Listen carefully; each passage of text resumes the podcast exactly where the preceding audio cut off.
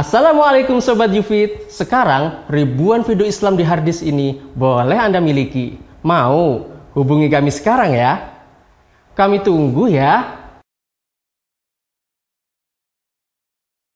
Alhamdulillah Alhamdulillahilladzi bini'matihi tatimmus salihat Wa ashhadu an la ilaha illallah wahdahu la syarika lah Wa ashhadu anna muhammadan abduhu wa rasuluh Salawatu Rabbi wa salamu alaihi wa ala alihi wa sahbihi wa man tabi'ahum bi ihsanin ila yaumiddin.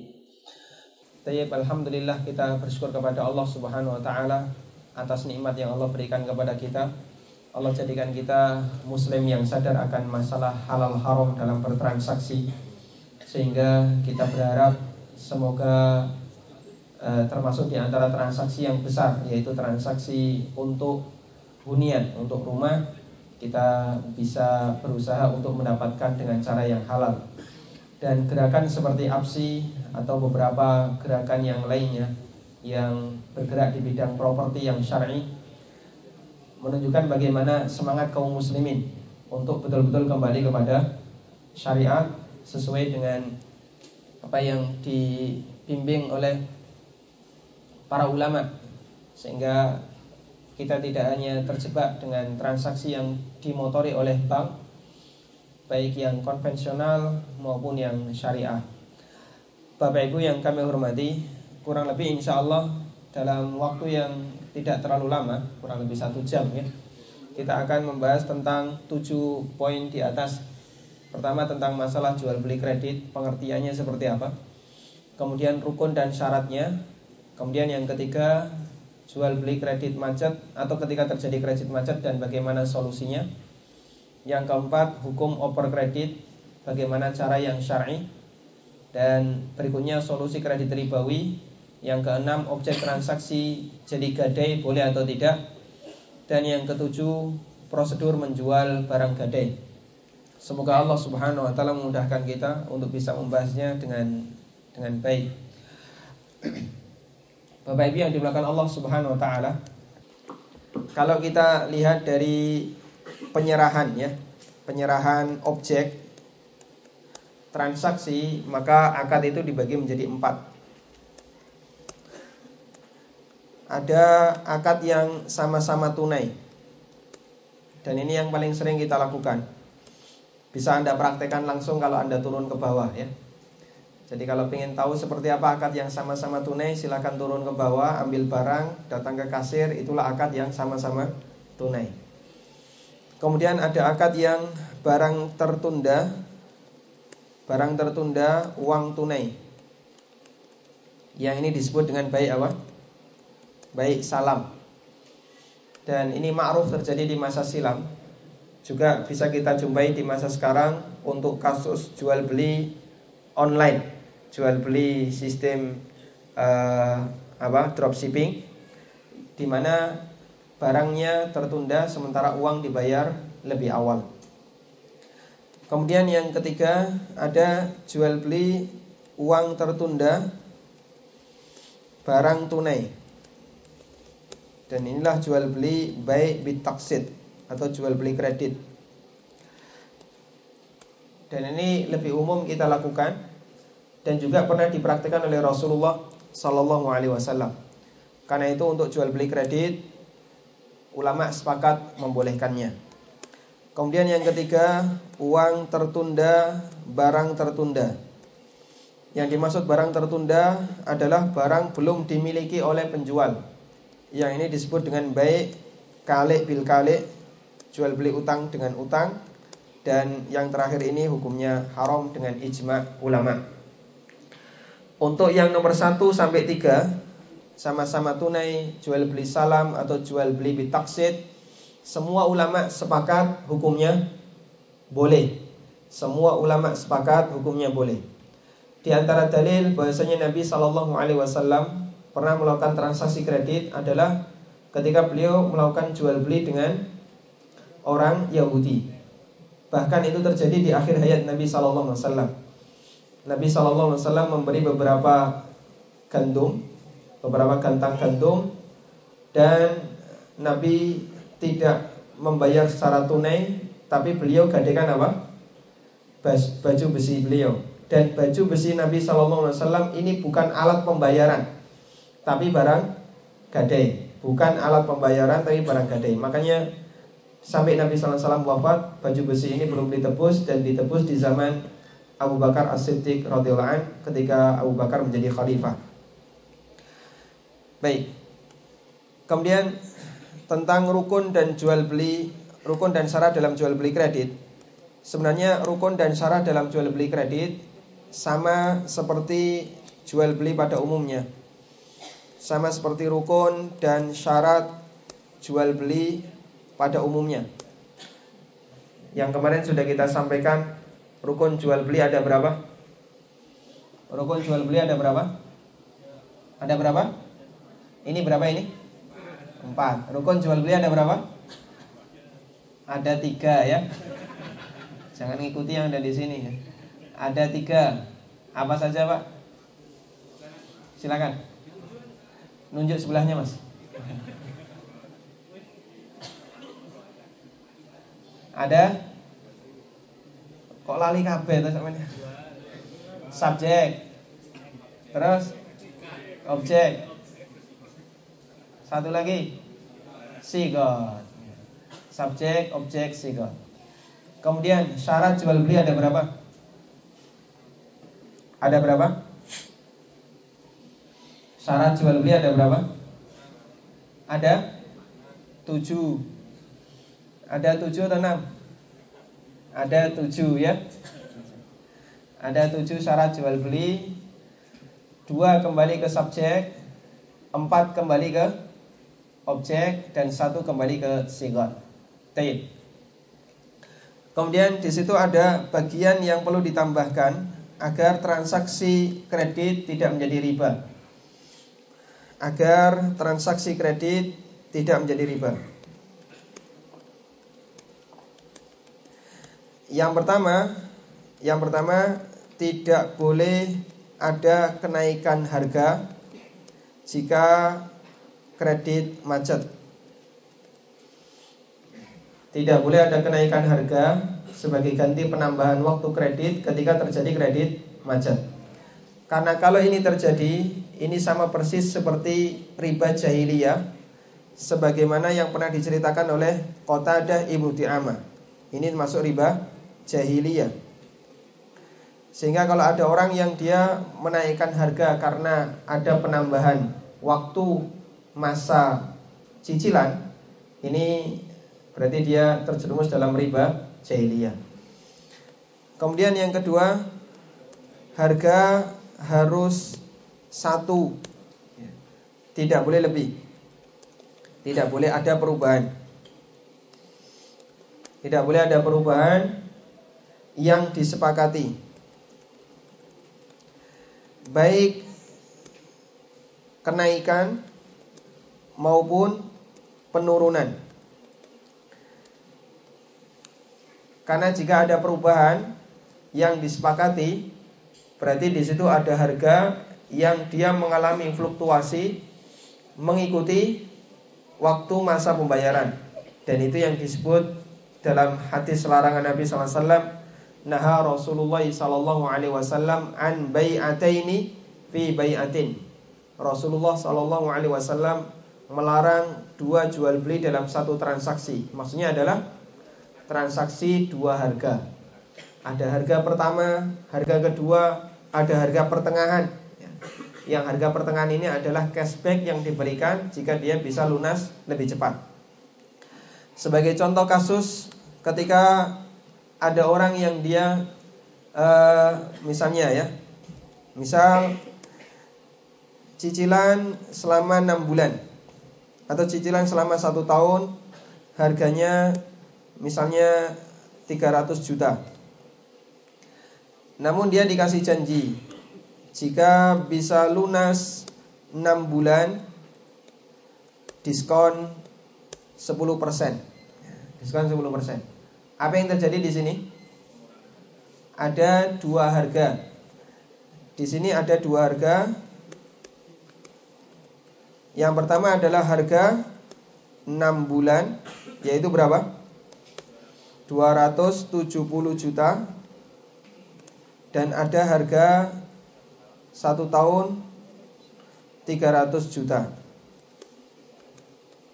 yaitu 300 juta Nah karena dia berlaku dalam satu transaksi maka jadinya ada dua harga dalam satu akad dan ini melanggar hadis yang tadi kita sebutkan. Tayyib. Hanya saja ulama beda pendapat. Ulama beda pendapat hukum cashback tanpa janji.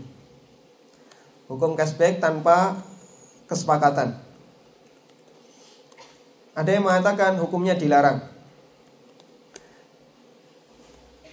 Hukumnya dilarang dan ada yang mengatakan hukumnya boleh dan ini yang difatwakan oleh Lajnah Daimah. Dan insya Allah pendapat ini yang lebih kuat. Cashback tanpa kesepakatan ini diistilahkan juga eh, dalam fikih jual beli dengan do wa ta'ajjal. Do wa ta'ajjal. Kalau bahasa Arabnya tulisannya begini ya dha wa ta'ajjal.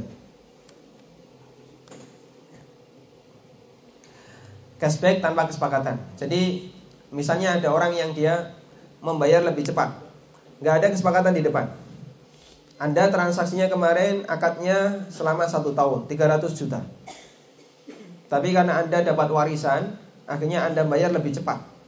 Kemudian Anda bayarkan senilai uh, eh, 300 juta tunai selama 6 bulan. Kemudian oleh pihak developer dikasih potongan. Potongan ini apakah termasuk di antara bentuk menjadikan akad yang kemarin jadi dua akad atau bagaimana? Ada dua pendapat di sana. Ada yang mengatakan potongan ini tidak diperbolehkan karena jadinya ada dua harga.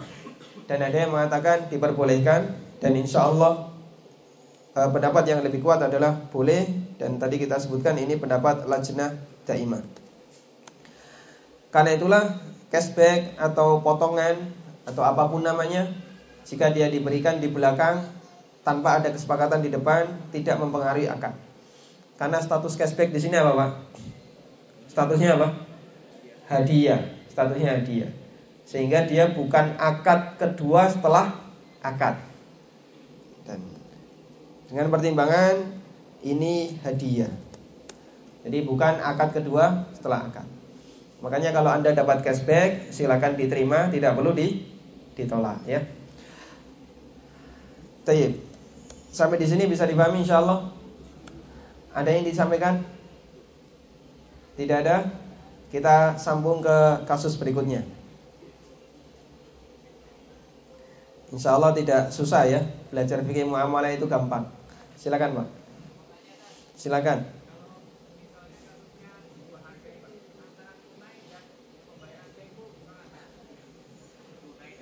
tunai dan tempo. Ini saya save dulu ya. Uh, Apsi sekarang tanggal berapa 6 ya?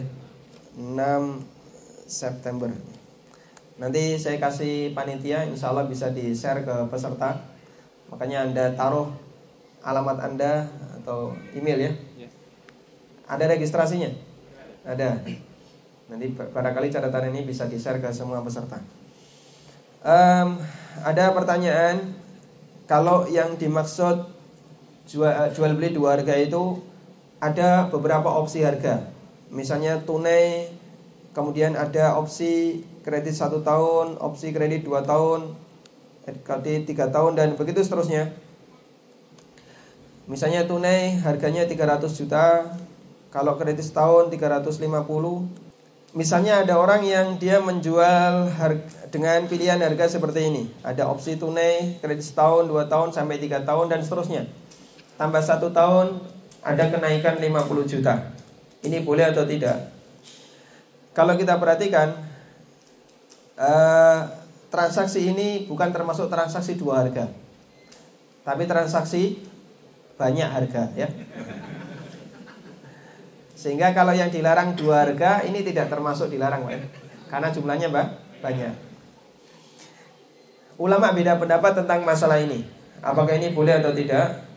Sebagian mengatakan ini termasuk dua harga dan ini pendapat sebagian Hanafiyah, pendapat uh, salah satu sekte Hadawiyah yang ada di Yaman. kemudian pendapatnya Syekh Albani rahimahullah dan murid-muridnya serta pendapat yang dipilih oleh Al-Ustadz Abdul Hakim Abdad.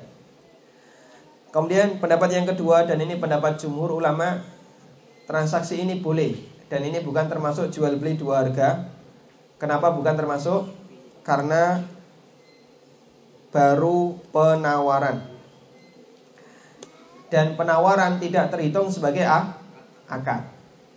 Ketika Anda menawarkan diri, Pak, saya mau menikahi putri Anda. Apakah sudah akad?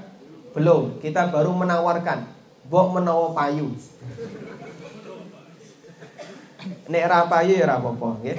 Karena sudah payu yang pertama. Nah, kalau terjadi seperti ini baru sifat sifatnya baru penawaran, di situ tidak ada akad. Dan penawaran itu berarti opsional. Makanya ketika kita ditawari tunai sekian, kredit sekian dan seterusnya. Ini belum ada akad, sifatnya baru penawaran. Sementara terhitung sebagai jual beli itu jika ada akad. Kalau sifatnya baru penawaran, belum terhitung sebagai jual beli. Karena jual beli itu tidak hanya sebatas dengan niat. Barang di bawah itu sudah ditawarkan. Diler sama Pak Wawan ya. Dipajang ya. Apakah sudah terjadi jual beli? Belum, baru ditawarkan. Kalau tidak ada pembeli yang bertransaksi, ya tidak akan terjadi jual beli. Sehingga ini bukan termasuk jual beli dua harga. Wallahu a'lam. Baik, selanjutnya kita beralih ke nomor tiga Tentang kredit macet dan solusinya. Disebut sebagai kredit macet jika dia melebihi dari batas waktu yang ditetapkan. Sehingga misalnya Anda mengambil harga satu tahun dengan harga 350 batas waktunya satu tahun. Disebut macet jika sampai satu tahun Anda belum lunas. Makanya kalau sebatas cicilannya telat, ya, padahal masa uh, kreditnya masih masih lama, ini belum disebut macet. Disebut macet jika dia melebihi dari target yang diharapkan. Meskipun dalam istilah bank berbeda ya. Sehingga kalau misalnya Anda e, dikasih ketetapan pokoknya setiap bulan harus nyicil misalnya 5 juta. Ternyata dua bulan Anda nggak nyicil bagi bank itu sudah termasuk macet karena dikhawatirkan ini saja nggak bisa nyicil apalagi nanti nah, makanya bisa langsung dikeser. Baik. Kemudian macet seperti ini umum terjadi di masyarakat bahkan sudah terjadi di masa silam. Bahkan bisa kita perhatikan Rasulullah Shallallahu Alaihi Wasallam membeli gandum dan beliau belum sempat membayarnya sampai kapan? Sampai beliau wafat. Dan baju besi beliau belum bisa ditebus sampai di zamannya Abu Bakar As-Siddiq radhiyallahu Dan ini menunjukkan bagaimana sederhananya, sederhananya Nabi Shallallahu Alaihi Wasallam. Jadi sampai bahan makanan untuk kebutuhan keluarganya Rasulullah Shallallahu Alaihi Wasallam itu ngutang. Kita kan nggak pernah sampai seperti itu pak ya. Yang ada apa? Rumah ngutang ya, mobil ngutang, motor ngutang itu ada. Tapi kita kalau sampai makan ngutang nggak ada ya, kecuali yang beli makanan pakai kartu kredit, nah itu baru makan ngutang. Dia makan di sebuah restoran biar kelihatan keren, cari restoran yang agak mewah begitu, bayarnya pakai kartu kredit. Ini makan tapi ngutang. Baik. Kemudian bagaimana solusinya? Prinsipnya tadi yang pertama tidak boleh ada denda. Jika ada denda, maka yang terjadi adalah denda ini adalah riba. Karena ini riba. Yang kedua, tidak boleh ada kenaikan harga. Tidak boleh ada kenaikan harga. Jika ada kenaikan harga, tadi kita sudah sebutkan ini termasuk riba jahiliyah sebagaimana keterangan dari Qatadah Ibnu Ti'amah. Kemudian apa yang bisa dilakukan? yang bisa dilakukan adalah bagaimana caranya agar utang ini bisa lunas, kan begitu ya? Bagaimana caranya agar utang ini bisa lunas? Ada opsi yang bisa dilakukan.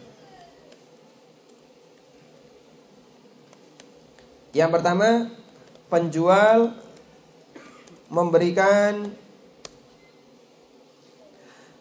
uh, waktu tunda. Penjual memberikan waktu tunda sehingga batas pembayarannya diundur. Dan jika ini terjadi, maka dia berbuat baik kepada konsumennya. Dan insya Allah ini akan memberikan tambahan pahala bagi dia Karena setiap utang yang diberikan kepada orang lain statusnya adalah sedekah Maka jika penjual memberikan waktu tunda Seharusnya satu tahun Baik saya tunda sampai satu setengah tahun Semoga Allah memudahkan kamu Dan jangan lupa doakan ya Ketika kita menjual sesuatu secara kredit Jangan lupa doakan konsumen Terkadang penjualnya ketika dia memberi waktu tunda sambil marah. Wes kadung nesu akhirnya malah didongakno elek. Mungkin karena dia marah didongakno semoga-moga tambah bangkrut ya nanti gak bisa bayar. Seharusnya kan didoakan semoga semakin kaya ya. Semoga semakin kaya. Makanya kalau penjualnya baik, paham ya. Ketika konsumennya tidak bisa bayar, dia akan doakan semoga nanti Allah berikan kelancaran rezeki sehingga bisa bayar. Ya. Karena itu biar nanti dapat doa dari banyak orang jadi kaya. Semuanya serba dikreditkan. Beli motor kredit dari ini ya, mobil kredit dari ini, rumah kredit dari ini. Sing dongan oke. Ya muga-muga lancar usahane sugih iso bayar cicilan. Dan Allah Subhanahu wa taala berfirman dalam Al-Qur'an, "Wa in kana usratin fanadhiratun ila maisarah wa anta khairul lakum in kuntum ta'lamun. Kalau orang yang punya utang itu dalam kondisi kesulitan, fanadhiratun ila maisarah. Berikan waktu tunda sampai waktu yang mudah bagi dia untuk bayar.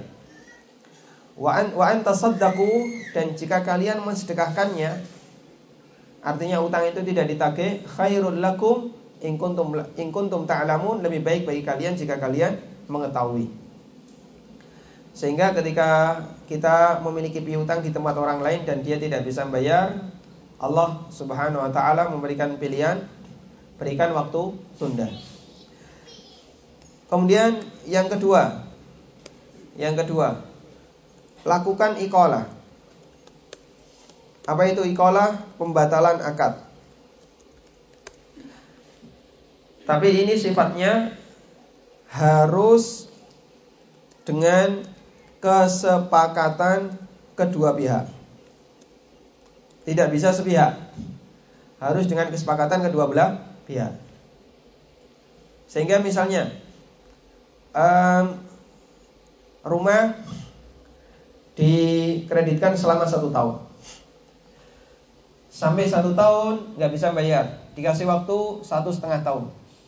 Satu setengah tahun belum bisa bayar. Akhirnya dia ditawari, Gimana kalau kita batalkan akadnya? Maksudnya gimana? Duit yang sudah pernah kamu bayarkan saya kembalikan. Rumahnya silakan dikembalikan ke saya. Sehingga akad kemarin kita batalkan. Namanya apa ini? Ikola. Nah ikola ini hukumnya tidak wajib. Hukumnya tidak wajib dan harus sesuai kesepakatan. Sehingga kalau misalnya tawaran ini datang dari penjual, dari developer, tapi customer konsumennya dia nggak mau. Nah terus nanti kalau duitnya balik saya mau tinggal di mana? Rumahnya saya kembalikan. Nah, saya nanti nggak punya rumah. Baik saya nggak setuju. Kalau dia nggak mau ikola tidak bisa dilakukan. Karena ikola syaratnya harus dengan kesepakatan kedua belah pihak. Tanpa kesepakatan ikola tidak terjadi. Tanpa kesepakatan ikola tidak terjadi sebagaimana akad itu harus sepakat kedua belah pihak, pembatalan akad juga kesepakatan kedua belah pihak. Ketika akad penjual dan pembeli sepakat dengan harga sekian, pembatalan akad penjual dan pembeli juga sepakat untuk pengembalian uang dan barang. Sehingga kalau tidak sepakat tidak ada ikolah. Ikolah tidak akan terjadi jika hanya satu pihak yang mengusulkannya tapi ternyata pihak yang kedua tidak setuju. Makanya untuk bisa melakukan ikolah ini biasanya jarang berhasil karena banyak konsumen yang dia tetap berusaha untuk uh, apa mempertahankan propertinya. Ya, dia ingin punya rumah kalau ini harus saya kembalikan nanti saya harus kembali seperti dulu jadi kontraktor. Maka lebih baik dia pertahankan seperti apa yang ada. Kemudian jika ikolah tidak bisa disepakati, ini tidak mungkin bisa dilakukan, maka yang bisa dilakukan adalah menjual objek transaksi menjual objek transaksi. Dan ini pun harus berdasarkan kesepakatan kedua belah pihak. Menjual objek transaksi ke pihak ketiga. Apa bedanya ikolah dengan menjual objek transaksi? Apa bedanya, Pak? Ada door prize-nya. Oh, bedanya ada door prize. Door prize-nya mau ini pak? Ada yang mau? Yang mau angkat tangan? Baik, silakan dijawab pak. Apa bedanya ikolah dengan pembatalan dengan menjual objek transaksi ke pihak ketiga? Kalau ikolah?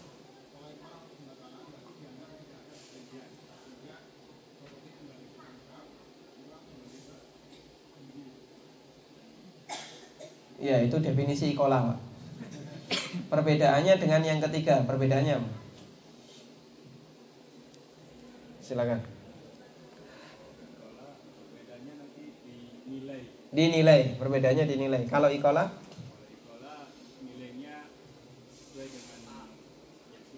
sesuai dengan nah, sesuai dengan harga waktu beli dulu ya. Makanya sesuai dengan yang pernah dia bayarkan. Kemudian kalau dijual dengan ke pihak ketiga ada kemungkinan harganya naik. Betul. Nah ini yang saya harapkan ya. Jadi perbedaan antara ikola dengan yang ketiga menjual objek transaksi langsung. Ini terlalu lebar ya.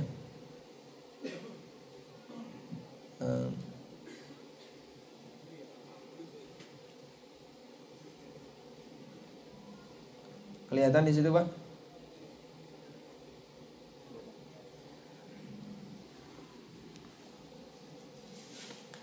Jadi menjual objek transaksi ke pihak ketiga ini bisa jadi kenaik ada kenaikan harga, apalagi properti. Rumah tahun ini dengan rumah tahun depan mahal mana? Mahal rumah tahun depan. Makanya rumah rumah abadi di masa mendatang harganya paling mahal. Di mana itu, Pak? Di mana? Rumah abadi di mana? Kuburan. Baik. Kita sedang menghiasi rumah dunia. Tapi kita tidak peduli dengan rumah masa depan. Yaitu rumah kuburan.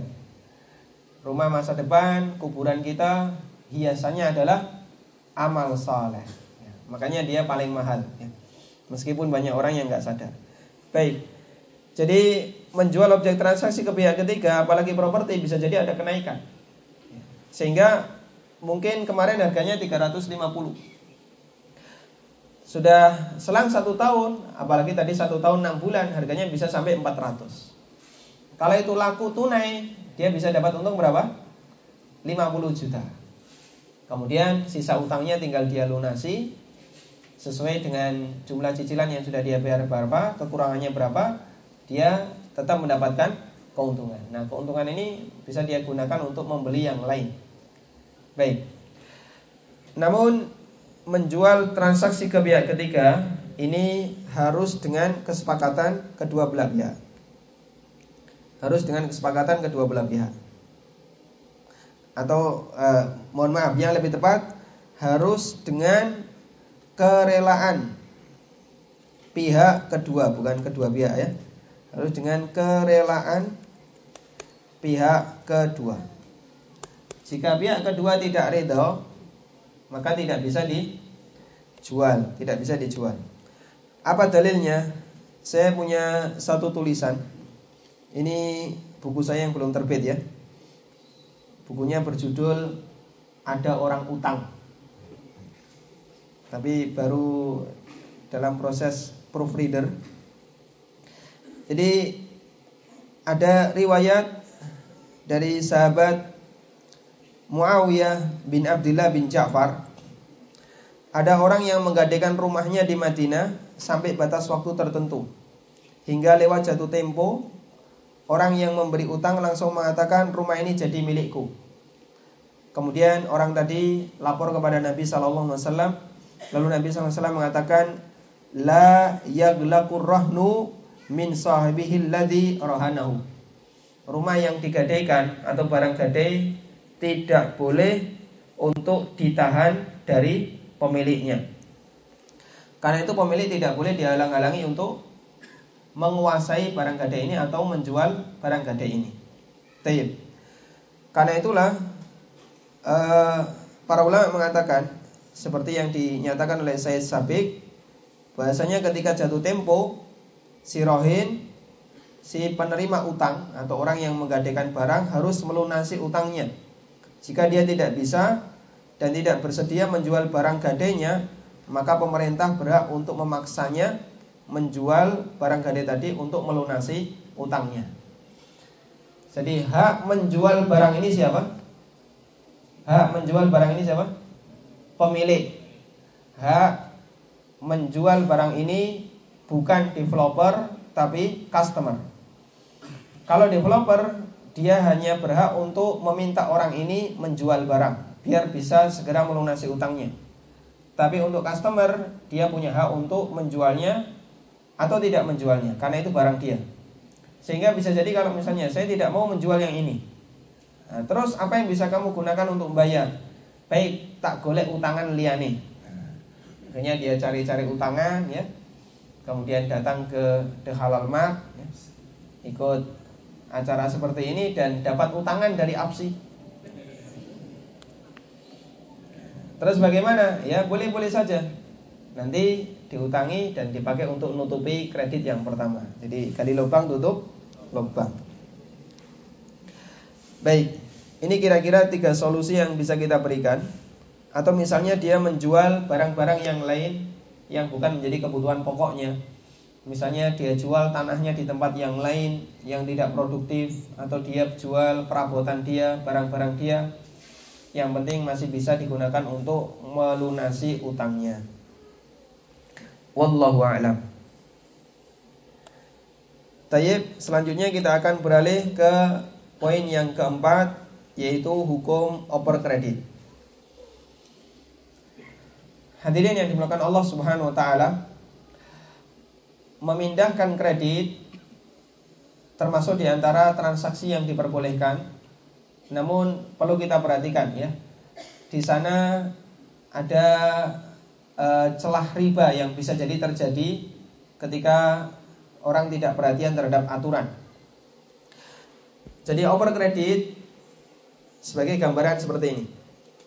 Saya membeli rumah dengan harga 350 untuk cicilan selama setahun.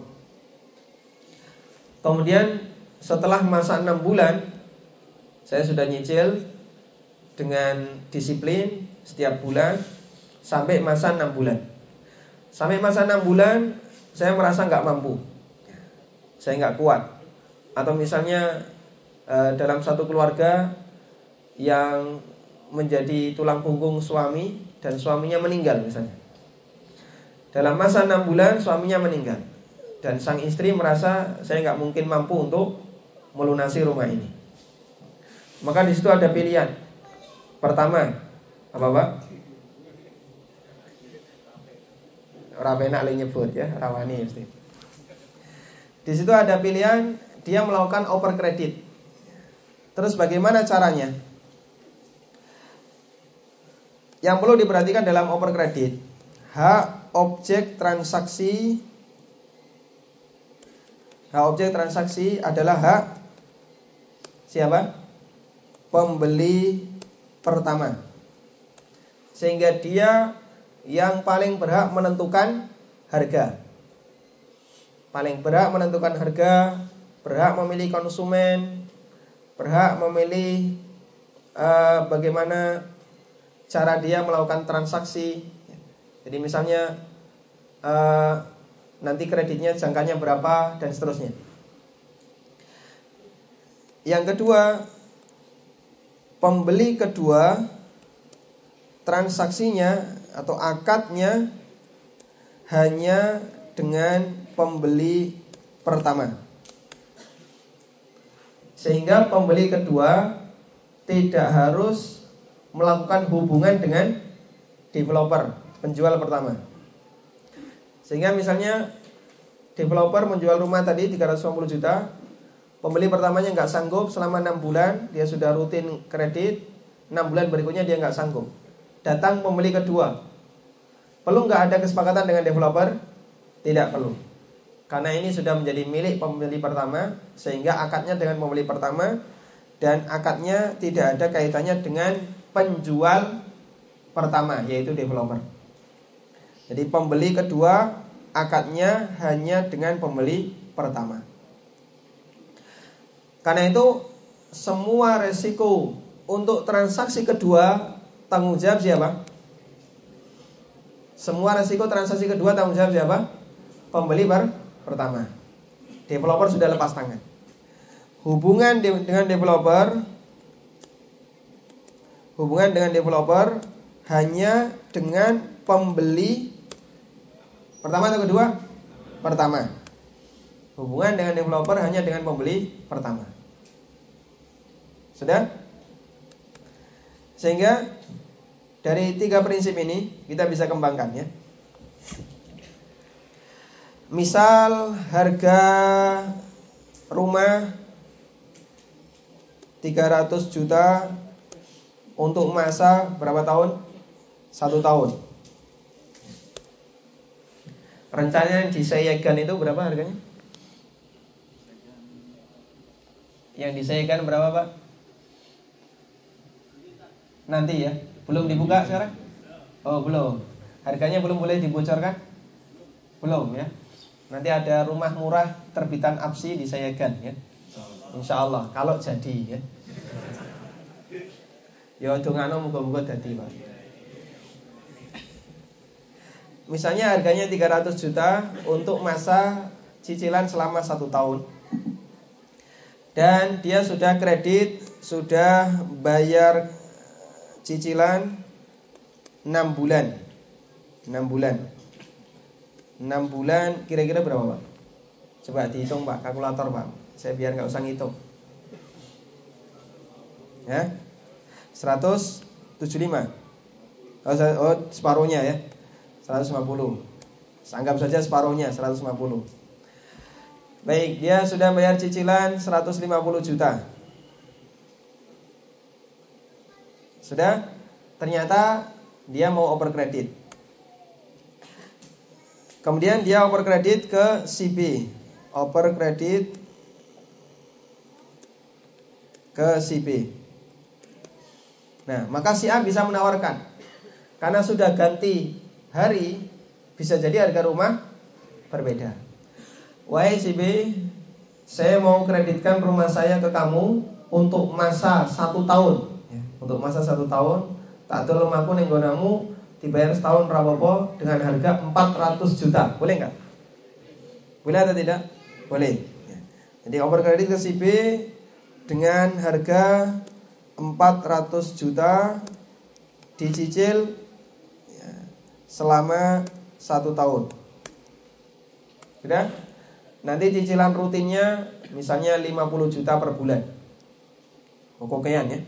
Berapa Pak? Kalau 400 juta setahun 400 juta peng bagi 12. 33 juta.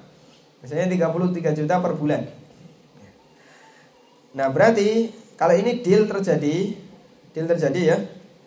Cicilan dari B Cicilan dari B dibayar ke mana? Si A. Si A senilai 33 juta. Kemudian cicilan A dibayar ke developer sesuai dengan kesepakatan. Misalnya dulu 30 juta atau berapa juta, nah, nanti tinggal dibayarkan. Sehingga hubungan antara si A dengan developer putus nggak? Tidak putus. Hubungan ini tidak putus.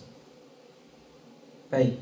Karena tanggung jawab si A ke developer belum selesai sampai nilai 300 juta lunas. Dan tanggung jawab si B kepada si A sesuai dengan kesepakatan yang kedua yang mereka buat. Baik. Sehingga dalam kasus ini ada nggak posisi yang didolimi? Ada nggak yang didolimi?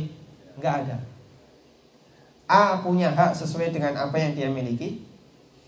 Developer punya hak sesuai yang dia miliki. B juga sama. Tidak ada hak yang didolimi. Makanya over kredit yang uh, kita ajarkan itu tidak menghilangkan hak si pembeli pertama yang sudah dia bayarkan. Meskipun umumnya masyarakat seperti itu. Sehingga yang sudah dia kredit selama 6 bulan itu bisa jadi hangus atau tidak ada nilainya, harganya tinggal misalnya dihargai sangat sedikit. Penjual atau pembeli kedua meneruskan saja. Kalau ini terjadi, maka ini mendolimi pembeli pertama sehingga haknya hilang. Ya. Makanya kalau itu bentuknya properti bisa jadi pada saat over kredit harganya bisa lebih lebih mahal. Pak, ternyata prakteknya dalam kredit-kredit motor biasanya kreditnya lebih murah. Ya karena motor kalau dipakai nah, terjadi penurunan nilai. Beda dengan properti. Properti itu semakin dipakai semakin naik ya. Kalau properti tidak dipakai, wong daudi. Ini mesti ono jine ya. Sehingga orang itu suudon kalau rumah itu tidak ditempati. Makanya biar rumah ini tidak diisuudoni masyarakat, ditempati. Kean rumah itu tolong ya hati-hati. Nanti banyak yang suudon dengan rumahnya. Ini mesti ono isine ya. Ono isine. Istri yang kedua, ketiga, keempat. Baik. Insya Allah bisa dipahami ya. Bagaimana kalau misalnya oper kreditnya tunai ya itu lebih baik lagi. Misalnya si B Pak dengan harga 400 juta nggak usah selama satu tahun tunai juga boleh saja. Sehingga begitu dia nombor duit 400 juta nanti tinggal dibayarkan ke developer, sisanya boleh dia miliki. Kemudian bisakah misalnya oper kredit itu uh, dijual kembali ke yang bersangkutan. Sebagai contoh begini. Saya membeli rumah dari developer satu. Kemudian saya gagal saya gagal melanjutkan. Karena developer satu hanya ngasih batasan selama satu tahun. Ya. Apalagi OJK ngasih batasan berapa OJK berapa Pak? 59 kali 59 bulan ya 59 bulan itu berarti berapa tahun? 5 tahun Misalnya 5 tahun ya Maksimal menurut regulasi dari OJK. Menurut regulasi dari OJK um, Kredit tanpa bank itu 5 tahun Saya beli rumah kredit tanpa bank 5 tahun Ternyata sampai 5 tahun saya nggak sanggup Saya perlu tambahan lebih panjang lagi Meskipun cicilannya semakin nanti totalnya semakin besar, namun nilai cicilan semakin kecil. Akhirnya dari developer satu saya nggak sanggup. Kemudian saya pindah ke developer 2. Dari developer ke developer 2, dia siap untuk over credit. Caranya gimana? Rumahmu regane piro? Nah, kemarin saya beli selama lima tahun itu harganya 400 juta. Baik, ini tak tak beli 400 juta. Nah, kemudian langsung dibayar tunai ke developer satu. Sudah? Selanjutnya silahkan kamu beli rumah ini dengan harga 500 juta selama 10 tahun. Dengan harga 500 juta selama 10 tahun. Dia ngambil margin berapa? 100 juta dan masa kreditnya diperpanjang 5 tahun. Boleh atau tidak seperti ini? Kasus dipahami ya? Kasus bisa dipahami? Baik. Ada orang KPR di konvensional. Dia sudah membayar kreditan di konvensional misalnya 100 juta. Kekurangannya 300 juta. Lalu dia merasa wah ini konvensional riba. Akhirnya beralih ke syariah.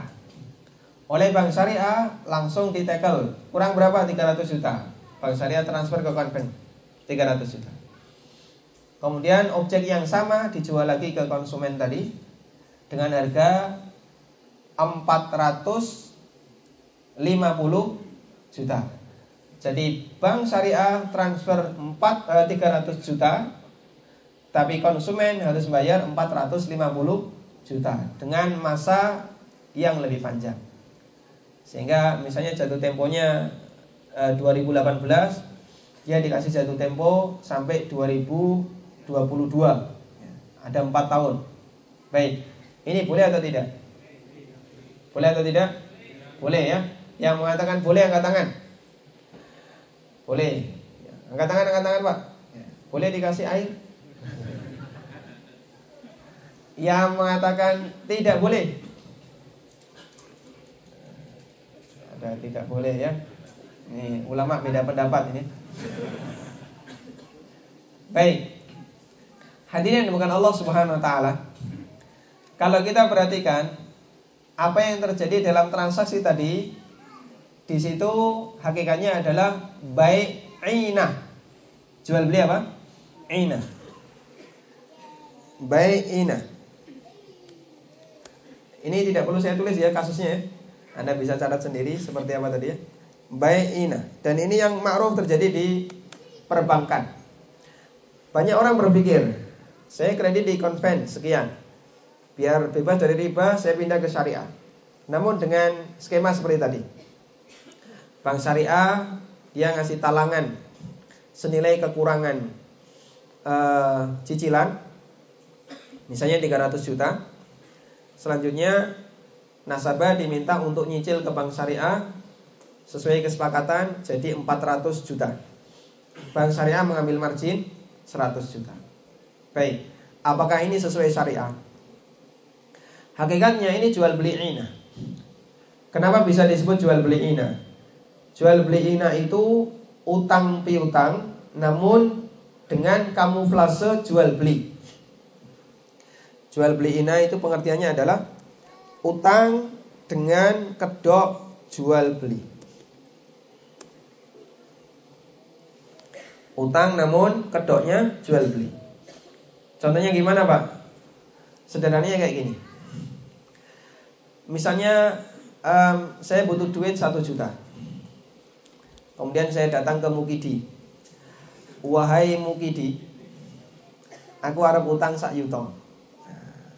Nah, karena mungkin di ini sudah pernah ngaji ada apa dengan riba. Aku wis coba bukumu ada apa dengan riba. Bahasanya utang satu juta tidak boleh ada kelebihan. Kalau ada kelebihan riba, dosa besar, saya nggak mau. Tapi kalau saya ngasih ke kamu satu juta, saya rugi. Karena kesempatan saya untuk mengembangkan duit satu juta jadi hilang. Nah terus gimana? Gini saja. Aku duwe HP. Nah, HP ya. Tak dol nenggonamu secara kredit atau secara tunai. Tak dol nenggonamu secara tunai harganya satu juta. Mau nggak? Mau. Baik. Kemudian uh, oh keliru ya. Saya jual HP ini kepada kamu secara kredit harganya satu juta dua ratus. Mau tidak? Mau. Akhirnya mungkin di ngasihkan HP itu ke saya. Ya, saya akan membayar HP ini senilai satu juta dua ratus selama satu tahun. Sudah sekarang dolen HPmu nenggon aku. Ini kan sudah punya kamu. Jual ke saya, dijual lagi. Baik. Saya jual ke Mukidi seharga satu juta tunai. Akhirnya Mukidi ngambil HP tadi. Kemudian dia membayar ke saya senilai satu juta. Deal selesai, kita pulang. Saya pulang dengan membawa uang berapa? Satu juta dan utang senilai satu juta dua ratus. yang saya cicil selama satu tahun. Sedangkan Mukidi pulang bawa apa? Bawa HP dan piutang satu juta dua ratus yang akan dibayar selama yang akan dia terima selama satu tahun. Baik, transaksi ini hakikatnya apa pak? Hakikatnya apa? Utang yang ada kele kelebihan. Nah, mungkin ini beralasan, saya kan jual beli. Nah, sing jengene wong jual beli kan boleh mendapatkan keuntungan. Wa halallahu al-bai'a wa harrama riba. Berdalil ya. Karena sudah baca buku. Ini pengaruhnya buku. Nek diwaca. Tapi saya tidak terima dan ini termasuk di antara jual beli ina. Saya jelaskan ke Mukidi dengan baik-baik. Wahai Mukidi, ittaqullah. Bertakwalah kepada Allah wahai Mukidi ya. Ini baik ina hukumnya haram. Nah, kalau misalnya Mukidi bertobat walhamdulillah. Dan jual beli ini tidak diperbolehkan. Rumah ini dibeli bank. Rumah ini dibeli lalu dijual lagi kepada nasabah yang sama dengan harga lebih mahal. Dan itulah jual beli ina. Hakikatnya apa? Bang, kue tak utangi wae nasabahku senilai sekian. 300 juta. Dan nanti kamu harus bayar ke saya 400 juta selama sekian tahun. Apa ini? Riba.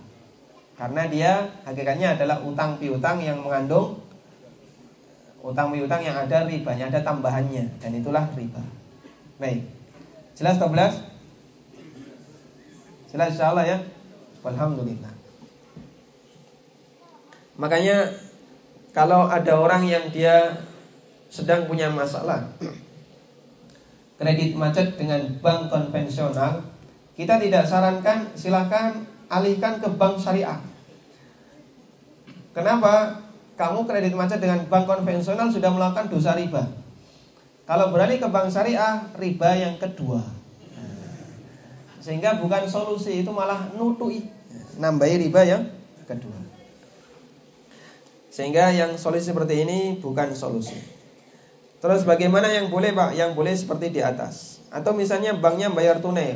Omamu di biro 400 juta. Ya ini 400 juta. Kasih tunai ke dia. Sudah? Selanjutnya rumah ini milik siapa? Bank, milik bank. Bank boleh nggak menjual lagi? Boleh, silakan jual lagi ke orang lain.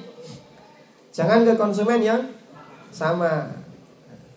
Apalagi dengan perjanjian. Engko nek wis tak tuku, kowe kudu tuku.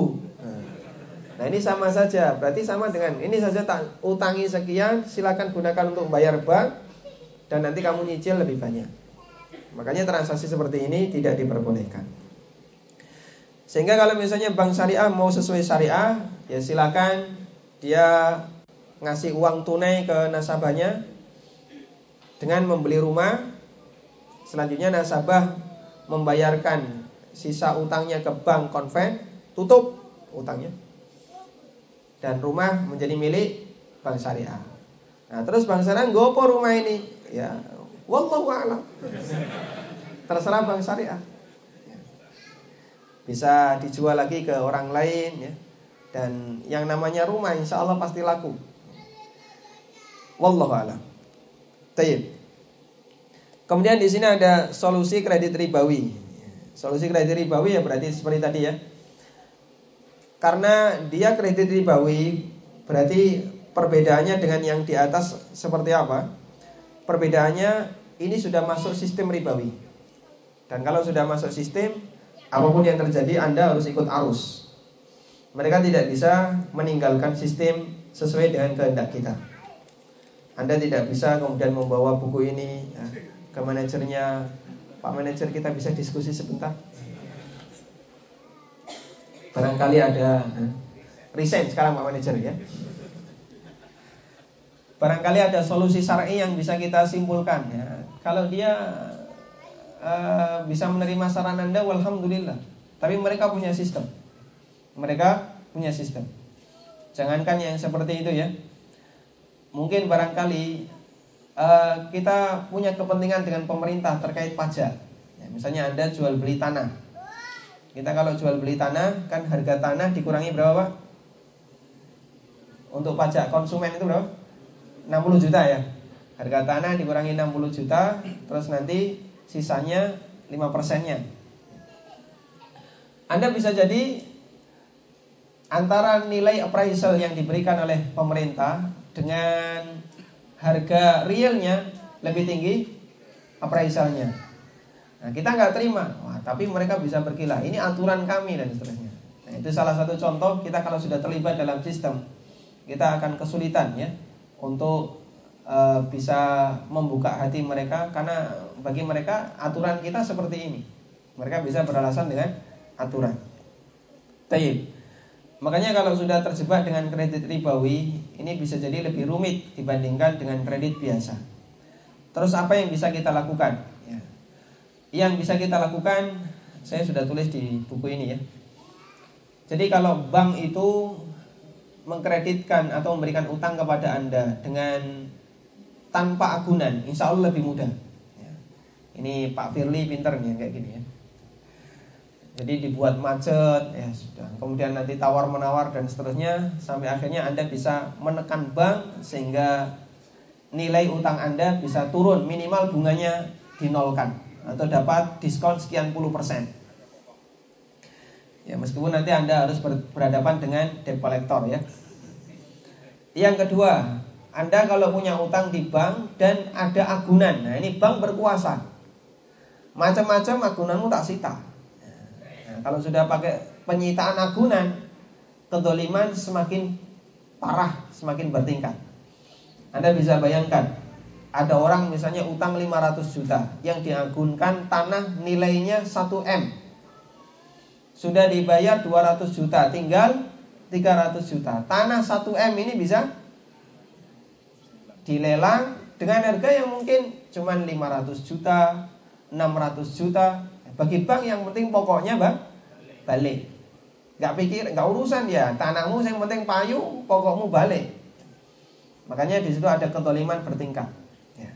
Dan saya pernah dapat informasi dari salah satu kawan saya yang sampai sekarang masih aktif di bank. Mafia di sana sangat banyak. Makanya kalau misalnya menemui seperti ini, kita memang butuh menggalang kekuatan. Andaikan tanah ini bisa dibeli dengan harga normal, kaum muslimin mengumpulkan banyak dananya, tanahnya normal berapa NJOP? 1M. Baik, kita beli 1M. Biar tidak lari ke tangan Cina ya, Aseng. Apalagi nanti yang beli Ahok.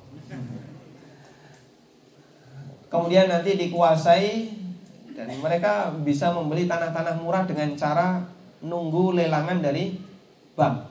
Dan banyak sekali yang seperti itu, Pak banyak sekali tanah-tanah strategis murah mereka bisa kuasai karena hasil lelangan bagi mereka nggak mikir wah ini kan riba wah, dalam kamus Cina nggak ada riba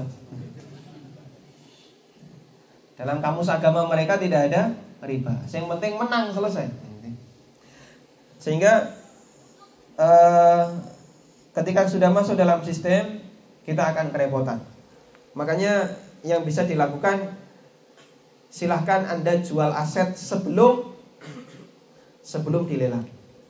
Silahkan jual aset sebelum dilelang.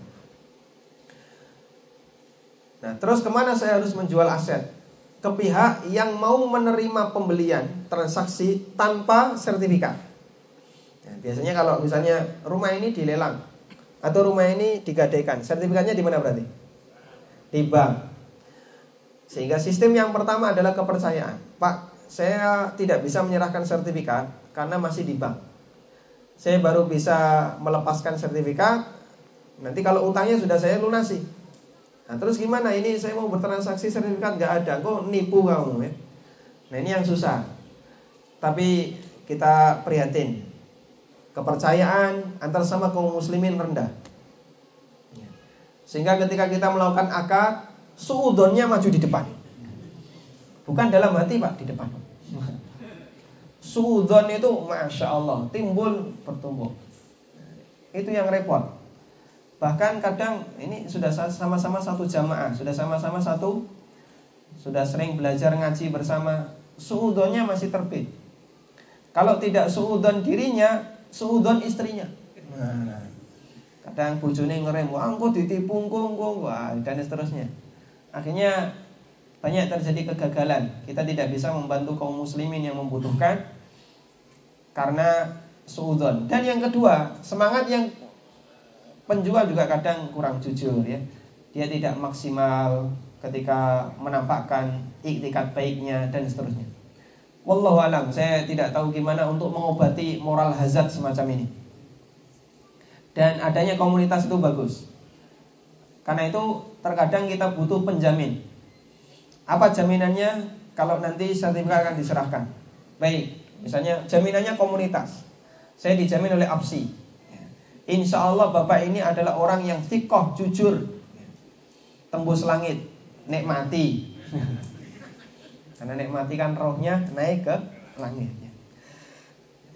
Kita kasih jaminan nanti kalau misalnya sertifikat tidak tidak diserahkan, nah, mungkin ada beberapa konsekuensi yang bisa kita lakukan. Mungkin dengan cara seperti ini, ada ikatan komunitas, jaminan komunitas, insya Allah bisa lebih meyakinkan masyarakat sehingga jual beli ini bisa terselenggara. Makanya solusi yang bisa kita berikan adalah jual aset sebelum lelang.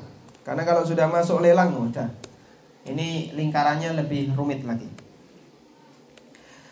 Baik. Kemudian yang keenam tentang hukum menjadikan objek transaksi sebagai barang gadai. Ini boleh atau tidak? Ulama beda pendapat di sini ya.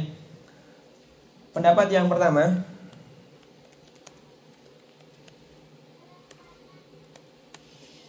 Pendapat yang pertama mengatakan hukumnya tidak boleh.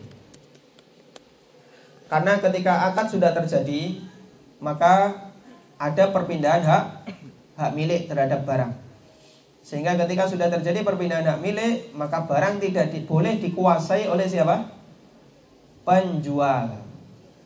Kalau sudah terjadi perpindahan hak milik, barang tidak boleh dikuasai oleh penjual karena dia tidak boleh dikuasai oleh penjual, maka tidak boleh dijadikan sebagai barang gade. Karena konsekuensi dijadikan barang gade berarti dikuasai oleh penjual. Dan pendapat yang pertama ini adalah pendapatnya Imam Syafi'i, Imam Ahmad, Imam Syafi'i dalam salah satu riwayat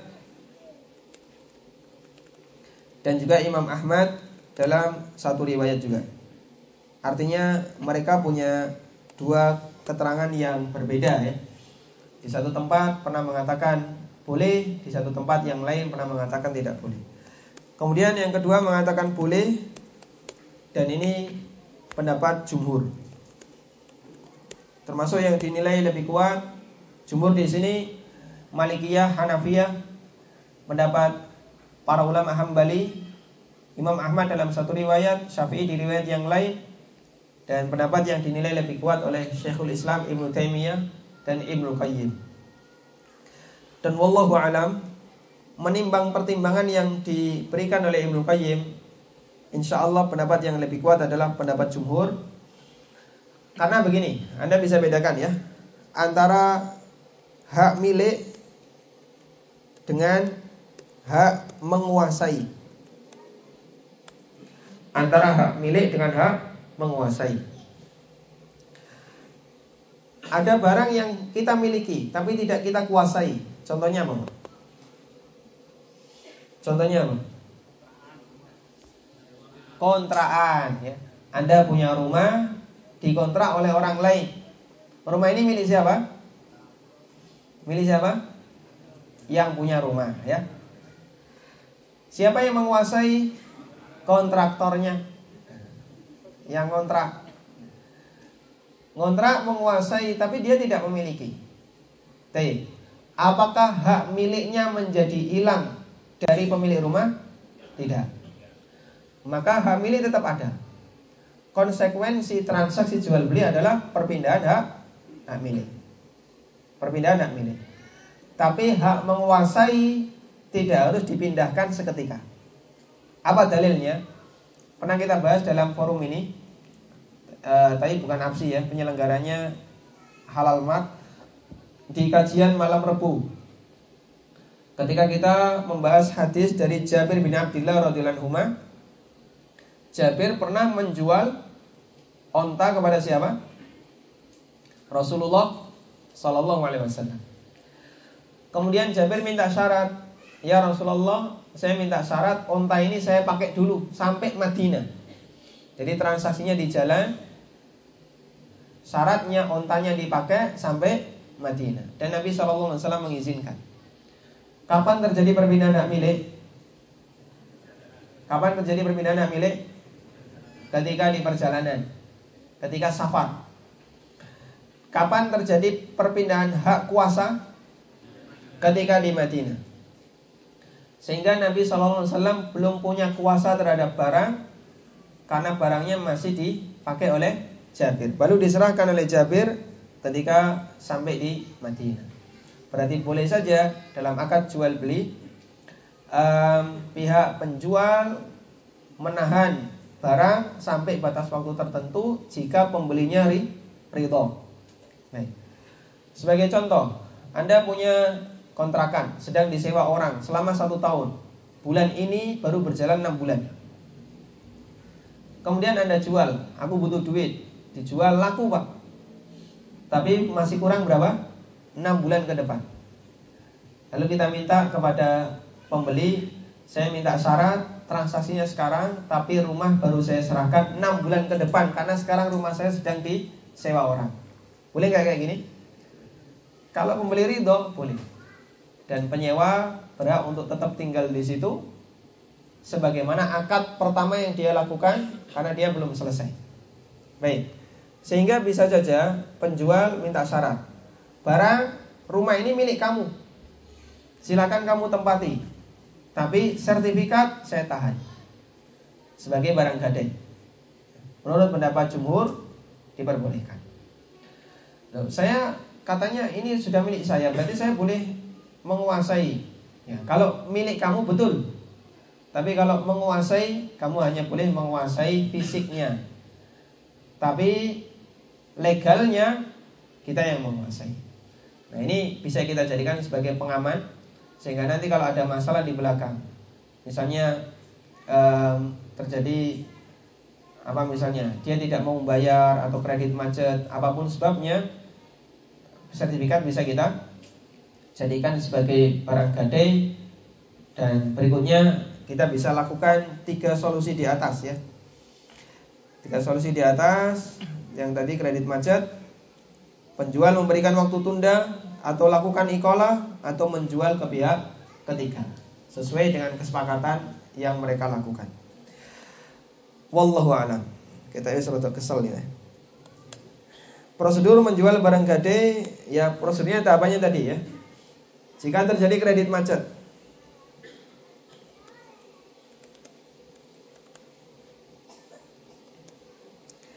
barang gade tidak otomatis pindah hak milik. Ya. Maka tidak ada istilah begini. Kamu tak utangi 2 juta sebagai barang gadai motor senilai 3 juta. Enggak boleh ada kesepakatan. Engkau nek reso bayar motor milik saya. Sehingga dia sudah nyicil. Nah, ternyata macet nggak bisa bayar. Ya sudah, motor milik saya, nggak bisa ditarik. Kesepakatan ini terjadi di zaman jahiliyah. Dan ini transaksi siapa? Orang-orang jahiliyah. Dan transaksi ini dilarang oleh Nabi SAW dalam hadis yang tadi kita singgung. Jadi dalam riwayat dari sahabat Muawiyah bin Abdullah bin Ja'far, Nabi SAW mendapatkan aduan ada sahabat yang menggadaikan rumahnya, kemudian begitu dia tidak bisa bayar, si pemberi utang langsung mengatakan rumahmu milik saya. Kemudian diadukan kepada Nabi SAW dan dilarang oleh Rasulullah Sallallahu Alaihi Wasallam. Kemudian jika dia tidak pindah milik, berarti masih menjadi milik siapa? Pembeli. Pembeli pemilik barang yang berhak yang berhak menjual barang gadai. Bukan penjual.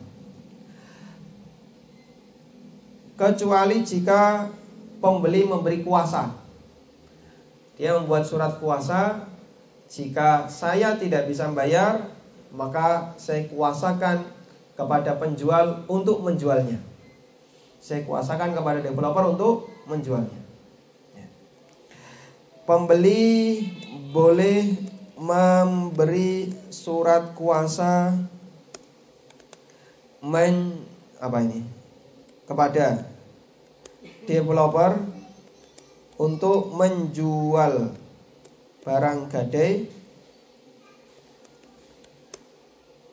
karena sebab tertentu. Misalnya karena tadi ya, kreditnya macet. Kayaknya saya sudah tidak sanggup, kemudian dia membuat kuasa. Kalau dia sudah membuat surat kuasa, berarti yang terjadi apa? Mewakilkan. Yang terjadi adalah akad wakalah.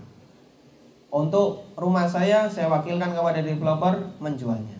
Boleh nggak seperti ini? Boleh. Nah, kalau developer sudah punya hak surat kuasa seperti ini, maka dia bisa menjualkan kepada orang lain dan selanjutnya jika rumah ini laku, maka pembeli tidak berat untuk tinggal di tempat itu lagi. Baik. Makanya sebelum akad dilakukan, semacam ini bisa kita jadikan sebagai persyaratan di depan. Jadi Bapak, pertama sertifikat tidak bisa kita serahkan sampai lunas, dijadikan barang gadai yang kedua, jika terjadi macet, misalnya kita kasih tenggang waktu sekian bulan. Jika sampai tidak bisa melebihi dari tenggang waktu, maka pembeli harus memberikan surat kuasa kepada developer untuk menjualkan objek transaksi. Nah, nanti kalau dia sudah punya hak kuasa itu, dia bisa jual ke pihak yang ketiga. Wallahu a'lam. Bisa dipahami insya Allah Dong atau belum? Dong ya? Alhamdulillah. Baik. Saya kira itu sebagai pengantar. Selanjutnya sudah antri satu Yang lain Dua Tiga. Dihitung mas. Potong. Ya Tiga dulu saja ya. Jadi dari Tiga dulu ya. Paling kiri. Silahkan Pak Ini ada colokan Baterai HP saya mau habis Gak ada ya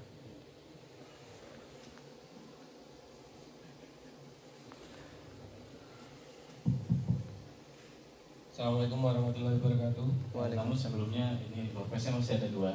Jadi dari tiga pertanyaan ini nanti dipilih yang paling bagus pertanyaan. Oh gitu. Ya, silakan. Saya cuma mau nyambung bagian terakhir tadi e, setelah diwakalahkan kepada e, pihak developer untuk e, untuk harga jualnya itu diserahkan kepada developer sendiri untuk menentukan atau harus ditentukan oleh pemilik barang. Eh. Assalamualaikum warahmatullahi wabarakatuh. Waalaikumsalam warahmatullahi wabarakatuh. Prinsip dalam akad wakalah yang menjadi wakil harus melakukan tugas seperti yang diperintahkan oleh yang diwakili atau yang lebih menguntungkan, yang lebih baik. Sehingga dia tidak boleh mengambil kebijakan yang merugikan yang diwakili. Apa dalilnya kalau boleh mengambil langkah yang lebih baik meskipun tidak sesuai perintah? Dalilnya adalah peristiwa Urwah Al-Bariqi radhiyallahu anhu. Sahabat ini pernah dipesani oleh Nabi sallallahu alaihi wasallam tolong belikan seekor kambing dengan harga satu dinar. Dikasih duit satu dinar. Berangkatlah Urwah ke pasar, duit satu dinar tadi dipakai untuk apa? Membeli dua ekor kambing. Urwah ini menyalahi seperti yang diharapkan oleh Nabi sallallahu alaihi wasallam. Mintanya berapa? Satu, beliau belikan dua. Ketika di perjalanan ditawar orang. Saya mau beli yang satu ini boleh nggak? Boleh. Berapa harganya? Satu dinar. Akhirnya dijual ke oleh Urwah satu dinar. Dijual oleh Urwah satu dinar. Dan beliau datang kepada Nabi SAW dengan membawa satu dinar dan seekor kambing. Untung berapa? 100%. Dan Nabi SAW tidak marah. Beliau tidak, juga tidak menyalahkan Urwah. Bahkan Nabi SAW mendoakan untuk Urwah. Dia doakan barakallahu Allahumma barik fi safqati yadi. Ya Allah berkailah transaksi yang dilakukan oleh Urwah. Sehingga bagi developer dia bisa menjual rumah ini dengan harga seperti yang diminta oleh uh, konsumen atau lebih mahal dari itu. Yang lebih menguntungkan konsumen. Ya tentu saja pakai pertimbangan ya. Misalnya kalau harga yang diminta oleh konsumen terlalu tidak relevan. Pasarannya 700 juta dia minta harga 1M misalnya ya, orang kelar ya. Harus dengan pertimbangan ya. Kalau seperti ini ya nggak laku, Pak. Seharusnya dengan harga yang kurang lebih 700 juta. Wallahu a'lam. Baik, yang kedua tadi Pak siapa? Yang tengah, yang tengah. Yang tengah yang mana, Mas? Eh, iya, Bapak iya. Oh iya. Nanti satu yang sana dulu ya. Assalamualaikum warahmatullahi wabarakatuh. Waalaikumsalam warahmatullahi Nama saya Nur Ahmad. Saya mau bertanya tentang yang solusi. Nah, ini solusi yang diberikan kepada pembeli dari developer atau dari pihak pertama itu sudah melakukan mengantisipasi dengan persyaratan-persyaratan dari solusi ini dan dijelaskan kepada nasabah atau pembeli di depan jadi perjanjiannya dilakukan di depan dan ditandatangani di, di depan. Tetapi pembelinya ini karena ingin membeli ya tanda tangan tanda tangan saja. Nah, ketika di belakang terjadi kredit macetnya, dia tidak sadar di depan itu sudah melakukan perjanjian. Nah, perjanjiannya yang sudah diberikan solusi dari developer. Nah, ini kan terjadi ketidakrelaan bila mana solusi yang ke Tiga, harus ada kerelaan dari pihak kedua. Nah, karena pembeli ini tadi tidak sadar pada saat uh, akad melakukan tanda tangan perjanjian di awal, ini hukumnya bagaimana Ustaz? Ya. Terima kasih. Assalamualaikum warahmatullahi wabarakatuh. Waalaikumsalam warahmatullahi wabarakatuh. Iya, barangkali seperti ini yang sering kita jumpai ya. Jadi ketika butuh orang itu mau, nah pada saat dia kepepet mengingkari, Sebenarnya kalau seperti ini ditanyakan, fikih itu kan pembahasannya dari sisi kondisi normal. Fikih itu membahas tentang masalah hukum. Kalau ada moral hazard, kerusakan dari sisi orangnya tidak amanah, tidak jujur dan seterusnya. Ini di luar kajian fikih Pak sebenarnya Pak ya. Makanya terus seperti ini hukumnya apa ya? Ya ulama akan mengatakan haram selesai. Anda menyalahi janji, Anda melanggar kesepakatan. Ini perbuatan yang haram. Nah terus gimana solusinya? Ya jangan mengingkari janji. Oh nggak bisa, saya juga butuh solusi. Solusinya jangan mengingkari janji, jangan melanggar kesepakatan. Sehingga kalau ini ditanya, terus gimana yang harus kita lakukan? Kalau sudah berhadapan dengan tindakan seperti ini sudah masuk ke ranah kriminal. Dan jika sudah masuk ke ranah kriminal, ini yang berbicara polisi ya, bukan ustadz ya. Makanya kalau sudah ada sampai mengingkari janji, kemudian dia e, melakukan tindakan yang tidak sepatutnya dilakukan dan seterusnya, ini arahnya kepada arah kriminal. Wallahu alam. Tapi apa pun itu Anda bisa melakukan pemaksaan. Makanya peran pemerintah di sini penting. Mereka punya wewenang untuk memaksa e, pihak yang bersalah untuk melakukan tindakan agar menyelamatkan harta orang lain. Sebagaimana dulu ya, dulu ada sahabat yang mereka dipailitkan oleh Rasulullah SAW. Siapa beliau? Muad bin Jabal. Jadi Muad itu pernah dipailitkan oleh Nabi SAW. Sehingga aset Muad dibekukan. Tidak boleh di apa? dijual oleh Muad dibekukan oleh Rasulullah SAW dalam rangka untuk menebus utang para krediturnya Mu'ad. Ya kalau terjadi kasus seperti tadi, meskipun dalam hal ini Mu'ad tidak menyalahi janji, cuman Mu'ad sudah nggak sanggup untuk membayar utang, peran negara turun tangan. Kalau kemudian negara diam dan kita kalau misalnya di posisi yang benar, saya mau mengangkat ini ke pengadilan, bondo nggak pak? Keluar duit nggak? Banyak. keluar duit banyak sekali. Anda harus siapkan modal sekian dan belum tentu akan berhasil. Belum lagi nanti dia juga bawa pengacara, akhirnya pengacara adu dengan pengacara. Duitnya malah murat marit. Nilainya nggak seberapa, mungkin cuma 200-300 juta. Tapi yang keluar bisa sampai separuhnya, 150 juta. Kadang kita sangat sayang. Dan kita sangat prihatin di negara kita untuk bisa menerbitkan satu hukum modalnya ratusan juta. Satu hukum. Itu kan cuma ketok palu hakim tok menang awakmu. Beres 100 juta. Cuman itu saja ya. Siapa yang dolim keruntutan itu dolim semua. Makanya ini dolim ke sini, ini mendolimi ini, mendolimi ini, dolim beruntut. Lah kalau rakyatnya serba dolim kayak gini, wajar kalau Allah berikan pemimpin yang dolim. Sebagaimana kata Allah Subhanahu wa taala, Wa kadzalika nuwalli ba'dadh ba'dan bima yaksibun.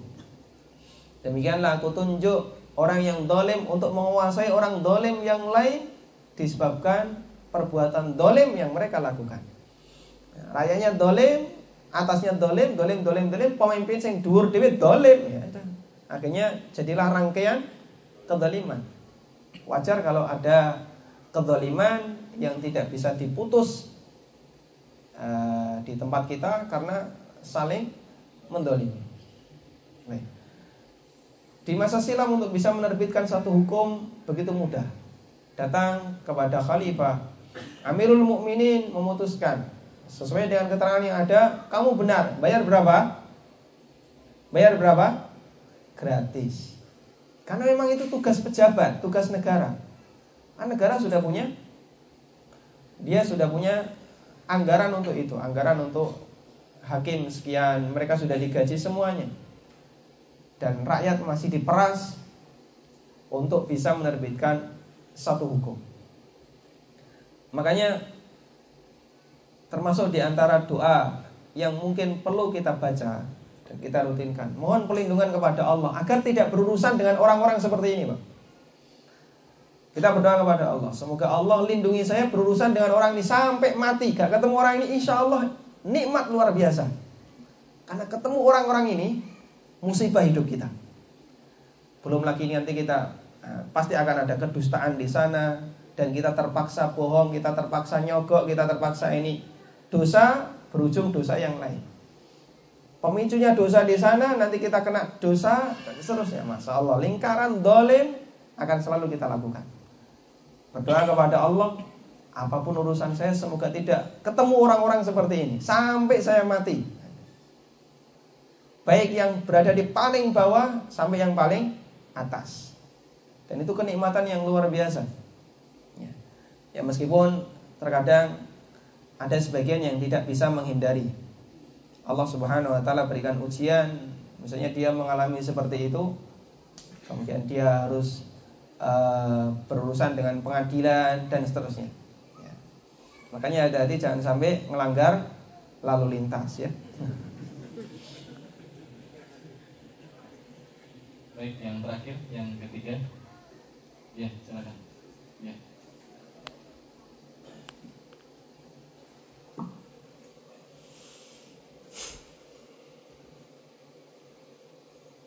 Yang terakhir ini ya. Bismillahirrahmanirrahim. Assalamualaikum warahmatullahi wabarakatuh. Waalaikumsalam warahmatullahi wabarakatuh. Perkenalkan Ustaz, nama saya Surya dari Manggu Harjo. Yang ingin saya tanyakan tentang perkreditan di dealer gitu, kayak membeli motor atau mobil. Gitu.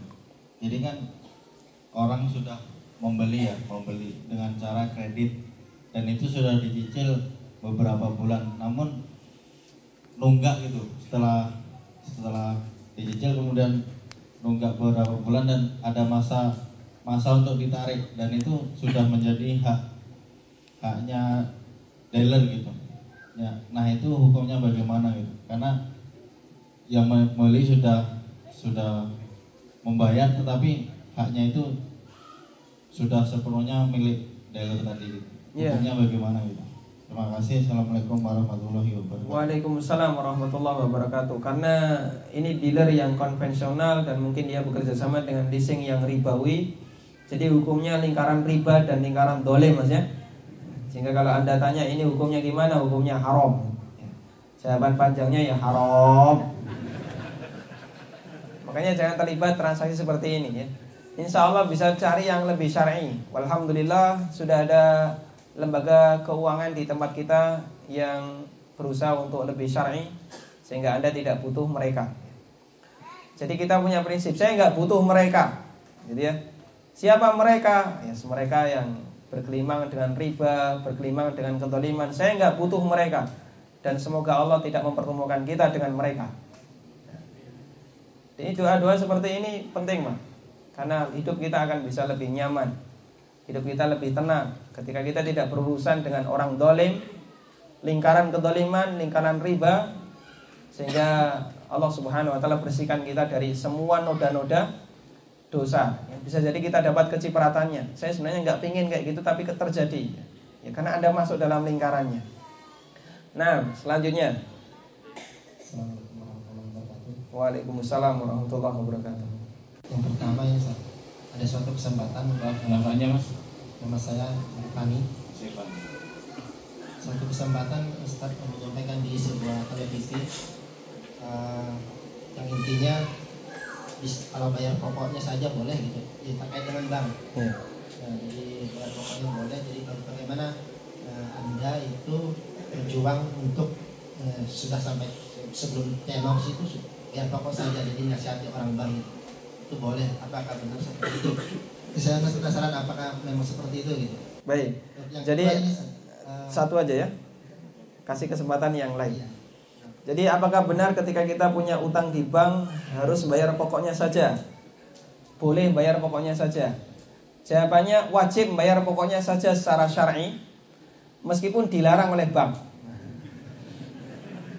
Makanya kalau perjuangan kita ya Anda tidak boleh bayar bunganya. Kalau Anda bayar bunganya kena dosa apa?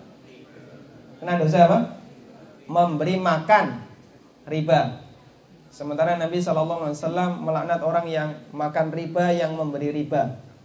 Nah, biar kita tidak termasuk yang memberi riba, maka perjuangan kita bayar pokoknya saja. Terus gimana ya? Pokoknya pokoknya. Nah, masalah banknya setuju dan tidak, ini aturan syariahnya harus bayar pokoknya saja. Cuman kalau eh, kembali lagi, kalau anda sudah masuk sistem, mereka punya aturan.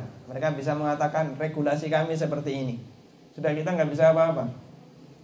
Sehingga kalau uh, hanya ada dua bulan di situ, semakin parah atau kita hentikan di depan.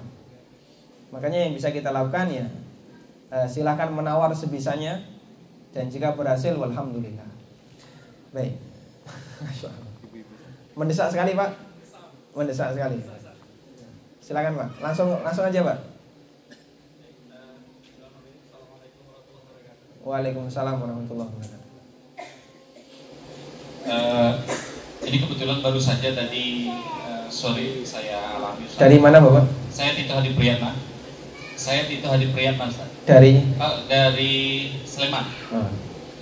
Uh, saya kebetulan uh, pengacara yang uh, mendapat sebuah perkara yang ada hubungannya dengan lembaga pembiayaan syariah.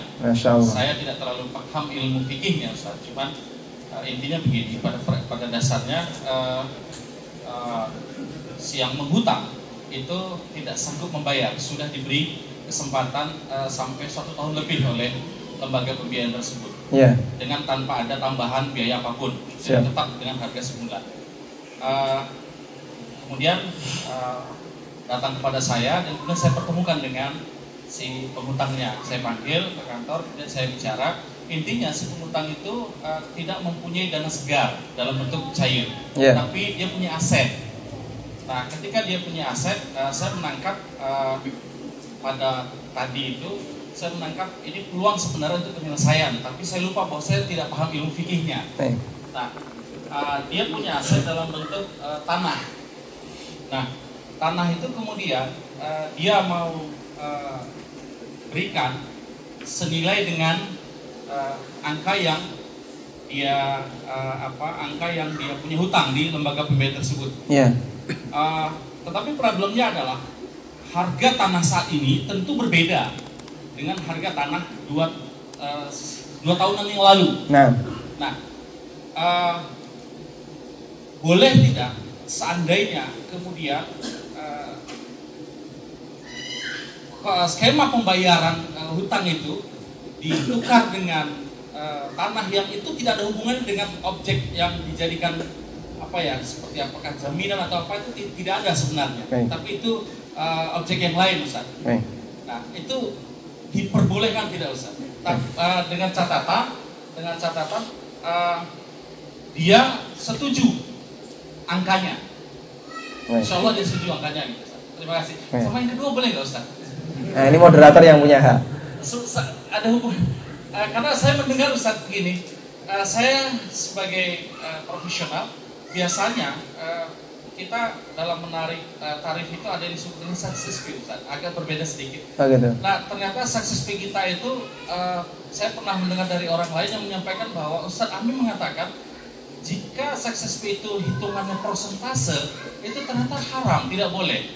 Success fee-nya berdasarkan apa? Ini transaksinya apa dulu, Pak? Eh, jadi misalnya saya menangani sebuah perkara, Ah. saya menangani sebuah perkara, kemudian eh, saya sudah dapat eh, operational fee, saya sudah dapat lawyer fee, saya sudah dapat eh, success fee. Success fee itu saya menghitungnya biasanya 10% dari total yang saya selamatkan eh, dananya, uangnya kepada klien. Nah ternyata 10% itu ada yang bilang ini kata Ustadz Amin itu haram Ustadz. Eh, mohon, mohon maaf, eh, saya jelas itu untuk ke depannya sekali lagi kalau memang itu haram, saya akan pakai itu lagi gitu Ustadz. Baik, Anda kalau misalnya bisa mengumpulkan para lawyer-lawyer yang lain, saya juga ada grup kumpulan para pengacara ahlu sunnah. Jadi mungkin Bapak bisa terlibat di situ. Saya mohon maaf jika tadi di depan kita menyinggung lingkaran dalam peradilan ya. Kecuali Bapak tidak termasuk di sana insya Allah. Amin. Walhamdulillah sudah ada banyak pengacara-pengacara muslim yang mereka mulai sadar tentang masalah bahayanya harta haram dan bahayanya kezaliman ya. Dan mereka buat grup dan saya pernah dalam satu forum itu bersama mereka dan apa orang-orang di Mabes Polri juga banyak di situ. Di satu grup pengacara muslim Ahlussunnah. Baik, saya jawab yang pertama saja, Pak ya. Untuk yang kedua ini rahasia di balik panggung. Nanti barangkali kita bisa sambung di pertemuan yang lain insya Allah. Jadi wewenang pemerintah seperti tadi, ketika ada orang yang punya utang macet, maka pemerintah berhak untuk membekukan aset. Karena orang yang punya utang nggak boleh dibiarkan, dia membawa hak orang lain. Kalau dia masih punya aset, tanggung jawab dia adalah jual aset. Terus gimana kalau dia nggak mau? Ya dia bisa dipaksa. Dan menjual barang dengan cara dipaksa boleh jika ada kemaslahatan yang lebih besar. Salah satu contohnya ketika kita mau melakukan pelebaran jalan, pemerintah melakukan pelebaran jalan, pasti akan nabrak tanah orang lain. Nah kalau ada yang tidak mau dijual gimana? Ya dia ditabrak saja. Nanti uangnya silakan diambil di pengadilan. Sehingga transaksi ini dia dijual atau dibeli tanahnya secara paksa karena ada kemaslahatan yang lebih besar. Termasuk ini. Aset kamu harus dijual. Kenapa? Karena kamu punya kewajiban kepada orang lain. Jika tidak, kamu menanggung kewajiban dan utang itu harus dibayar. Makanya aset kemudian dibekukan dan bisa dijual. Apalagi tadi sudah ada kesepakatan aset ini dijadikan sebagai alat pembayaran untuk nilai utangnya. Kalau pihak pemberi utang ridho dan pihak pemilik aset ridho dengan nilai sesuai dengan yang mereka sepakati, insya Allah tidak jadi masalah. Misal ya, nilai utang 500 juta, harga tanah 600 juta, sesuai dengan appraisal tahun ini 600 juta. Baik, maka silakan tanah diserahkan selisih 100 juta dikembalikan. Susuk ya, kembalikan ke pemilik tanah karena nilainya 500, 600 juta sementara utangnya cuma 500 juta, ada kelebihan 100 juta dikembalikan. Dan seperti ini masuk teknis dan teknis itu sesuai dengan kesepakatan. Wallahu alam, saya kira itu semoga bermanfaat.